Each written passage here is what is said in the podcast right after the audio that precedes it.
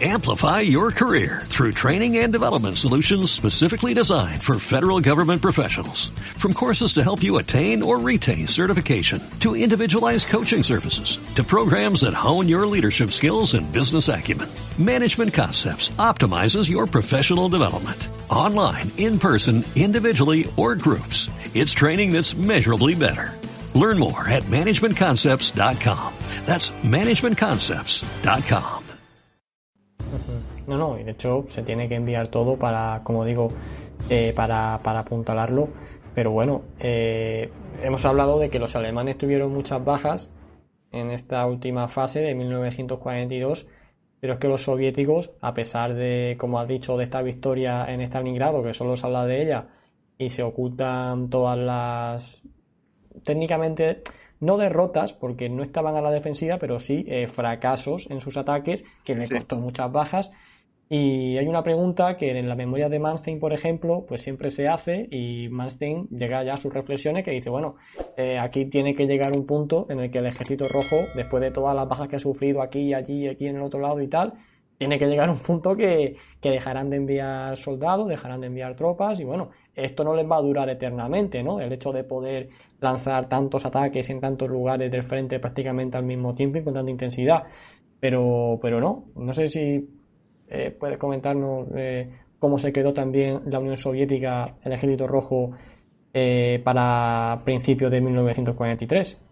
Mm. Mira, hay una hay unos aspectos de, de, los conflictos que normalmente no llaman tanto la atención del público interesado por estos temas.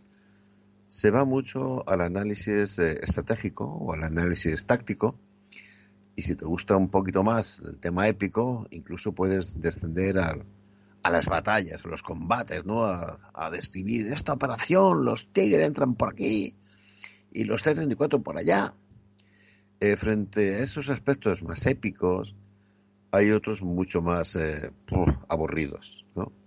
La generación de fuerzas. ¿Cómo consiguen generar fuerzas una división tras otra, una división tras otra? No una división, cuerpos de ejército, ejércitos, frentes. Bueno, mm, no entendremos nunca esto si no entendemos cómo funcionaba el sistema soviético. Por ejemplo, en la industria soviética había ya más de un 50% de mano de obra femenina. Y en la agricultura soviética un 75% de mano de obra femenina. Eh, significa esto que prácticamente todos los varones están eh, en las Fuerzas Armadas. La economía alemana prácticamente empieza a plantearse esto de la movilización masiva de la mujer con aquello del famoso discurso de Goebbels sobre la guerra total. En realidad acabará la guerra y, por comparación, habrán tenido muy poca movilización femenina. Entonces, sí, ciertamente la, la, la, Unión Soviética duplica la población del Tercer Reich, pero bueno, hay más factores allá y me refiero que Alemania tiene una serie de aliados que están en el frente del este, etcétera, etcétera. No, no, el problema es que en Alemania, a la hora de generar fuerzas, por ejemplo, no se cuenta con, no se computa el factor femenino. No, no te digo ya, los soviéticos incluso sabes que emplean a las mujeres en unidades de combate. No, pero me refiero a la movilización, por ejemplo, industrial, que libere mano de obra masculina. Esto no se está haciendo. ¿no? Entonces, sí, tiene una capacidad increíble para eh, encontrar más hombres. Cosa que llega un momento que dices, pero es imposible. ¿Por qué tienen que encontrar tantos hombres? Pues mira, yo creo que en estos programas anteriores ha quedado bastante claro la admiración que todos tenemos por esta nueva, este descubrimiento militar, mm, ideológico, militar, que es el arte operacional o de la doctrina operacional, que es una gran aportación de los pensadores militares soviéticos. Pero a veces esta fascinación que nos ha entrado por este tema en los últimos años nos mm, hace olvidar otra realidad del poder militar soviético y es la, el absoluto desprecio hacia la vida de sus soldados que muestran en el combate.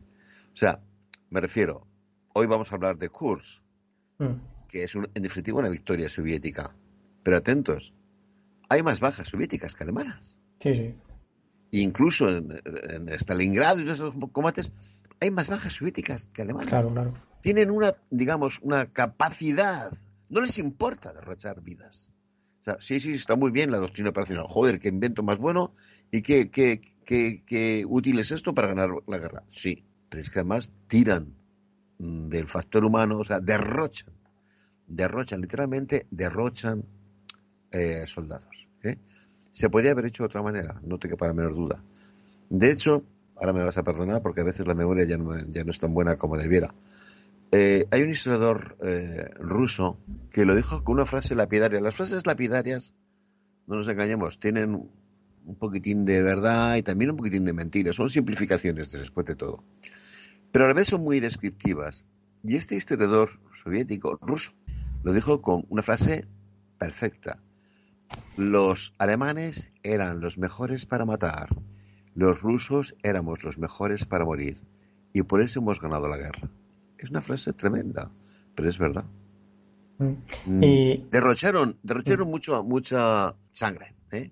Cuando si te, tú conoces el tema de sobra, sabes que en la misma batalla de Berlín, que tampoco se jugaban tanto y ahí, eh, los soviéticos tienen más bajas que los norteamericanos en toda la guerra. no les importa, no les importa tirar, eh, derrochar hombres, ¿no? Lo han hecho después de todo con la colectivización, ¿eh? No les ha importado cargarse a 10 millones de kulaks para obtener el objetivo. Ahora tampoco les va a importar mm, sacrificar tanta gente, ¿no? Y en operaciones que si a un nivel de doctrina operacional están bien concebidas, después a un nivel táctico están bastante pobremente ejecutadas con el derroche de, vidas que se supone. Lo, analizamos precisamente lo de Berlín en uno de los últimos directos con José Antonio, efectivamente. Y ya por, por último y cerrar este tema, eh, me gustaría, porque fue también en esta época cuando la ayuda de Estados Unidos, ya que estamos hablando un poco de logística y tal, empezó a llegar. Aquí en este tema hay gente que dice que fue muy determinante, otros que dicen que no, que tal dependiendo un poco de, bueno, de la perspectiva de cada uno y sobre todo de su ideología. Eh, pero eh, desde tu punto de vista, la, la ayuda que empezó a llegar eh, por esta fecha, más o menos después de la batalla de, Stalingrado, eh, ayudó, fue muy determinante para la Unión Soviética, para su esfuerzo de guerra o, bueno, o podrían haber continuado yo solo. Es, es, evidente que ayudó, o sea, una de las cosas más alucinantes del sistema soviético era eh, su sorprendente ineficacia económica para temas básicos. Tenía una eficacia muy grande a la hora de producir armamento, eso sí que es cierto. Pero, por ejemplo, a la hora de alimentar a su población, no. ¿no? Entonces, a lo mejor tiene más interés los suministros de alimentos que los suministros de armamento, ¿no? Tiene más interés, por ejemplo, tener en cuenta los, los miles y miles y miles de kilómetros de raíl que suministraron que los carros de combate o los aviones que suministraron que dieron en, el escenario soviético dieron un poco resultado. Una importancia indudable. Ahora, por las mismas. Hay que decir que yo creo que los soviéticos hubieran preferido que esos recursos y esos medios que se les estaban transfiriendo los emplearan en abrir un segundo frente de verdad. Claro no una cabeza de playa allí en un país remoto, en África, no, no, no, no, sino una cabeza de puente de verdad, que es lo único que podía aliviar la presión tremenda que ejercía sobre ellos aún la, la Wehrmacht, ¿no? Entonces, eh, sería de necios negar la importancia de esta, de esta colaboración, aunque repito, yo le doy más importancia en aspectos que no se ven, ¿eh? el suministro de, locomotoras me parece más importante que el suministro de tanques, ¿no? Y el suministro de alimentos me parece más importante que, otras cosas. Pero no era, lo, no era lo que los soviéticos eh, eh, esperaban. Una pequeña anécdota. Los soldados soviéticos empezaron a recibir eh, como alimento carne, carne enlatada norteamericana para sus raciones militares. Y los, soldados a estas raciones mm, producidas en Estados Unidos les llamaban el segundo frente. Porque decían, mira, estos señores no vienen aquí a combatir, pero nos dan alimento para que nosotros muramos luchando contra los alemanes. Claro, claro, no sé si fue Stalin quien lo dijo, seguramente no, pero sí, decía, bueno, está muy bien la ayuda que nos mandan, pero al final quien está poniendo la sangre somos nosotros. Resumiéndolo un poco todo, ¿no? Sí, sí, Eh, Pero bueno, luego también, y esto ya no hablo en ningún otro frente, pero eh, cuando la Unión Soviética, ¿no? La todopoderosa Unión Soviética, el ejército rojo y tal, gana la Segunda Guerra Mundial, me refiero, llegan a Berlín y demás, en ciertas partes de la Unión Soviética se están produciendo hambrunas y de hecho eh, hay una queja, ¿no? Que decía, bueno, vamos a alimentar a los prisioneros alemanes si no podemos ni alimentar a nuestros propios eh, ciudadanos y demás, ¿no? Pero bueno, esto ya... Quiero decir que la Unión Soviética al final, que parece que es todopoderosa y con recursos ilimitados, pero bueno, también No, no, sufría no. consecuencias, lo que pasa que bueno, Tenía, tenía, tenía unas, unas eh, prioridades claro, y en esas prioridades, oye, pues hay que admitirlo. Por ejemplo, los T-34 se producían como rosquillas, pero no es que ya se produjeran como rosquillas, es que habían mejorado la eficiencia en los procesos de producción de tal manera que se empleaban muchísimas menos horas hombre de, de trabajo para un T-34 el año 43 que el año 41. claro, claro. Y habían conseguido abaratar el precio. O sea, salía un T-34, salía en el 43 por la mitad de precio. Y era mejor, ¿no? Vale, sí, eso sí. Pero después la gente se moría de hambre. Moría de hambre literalmente. Entonces, eh, bueno, pues este- el, sistema este funcionaba así, no, no, no demos más vueltas. Para lo que era la producción bélica había sido siempre un sistema muy eficaz. Y lo siguió siendo durante muchos años. Pero para lo que era alimentar a la gente, eh, me temo que no. ¿eh? Decíamos de la generación de fuerzas. Claro, es que un obrero ruso trabajaba el doble de horas que un obrero alemán al día y comía la mitad. ¿De acuerdo? Por eso Manstein decía, pero ¿cómo pueden seguir creando divisiones? Bueno, pues que tenían eso.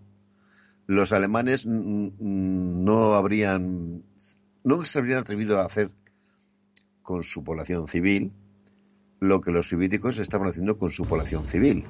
¿eh? Y eso les, no les permitía crear el mismo volumen de, el- generar el mismo volumen de fuerzas, ¿no? Entonces, esa es la realidad también.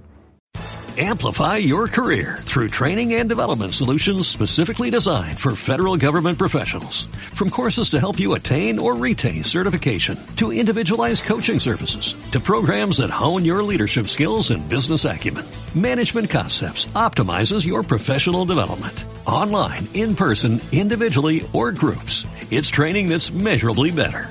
Learn more at managementconcepts.com. That's managementconcepts.com.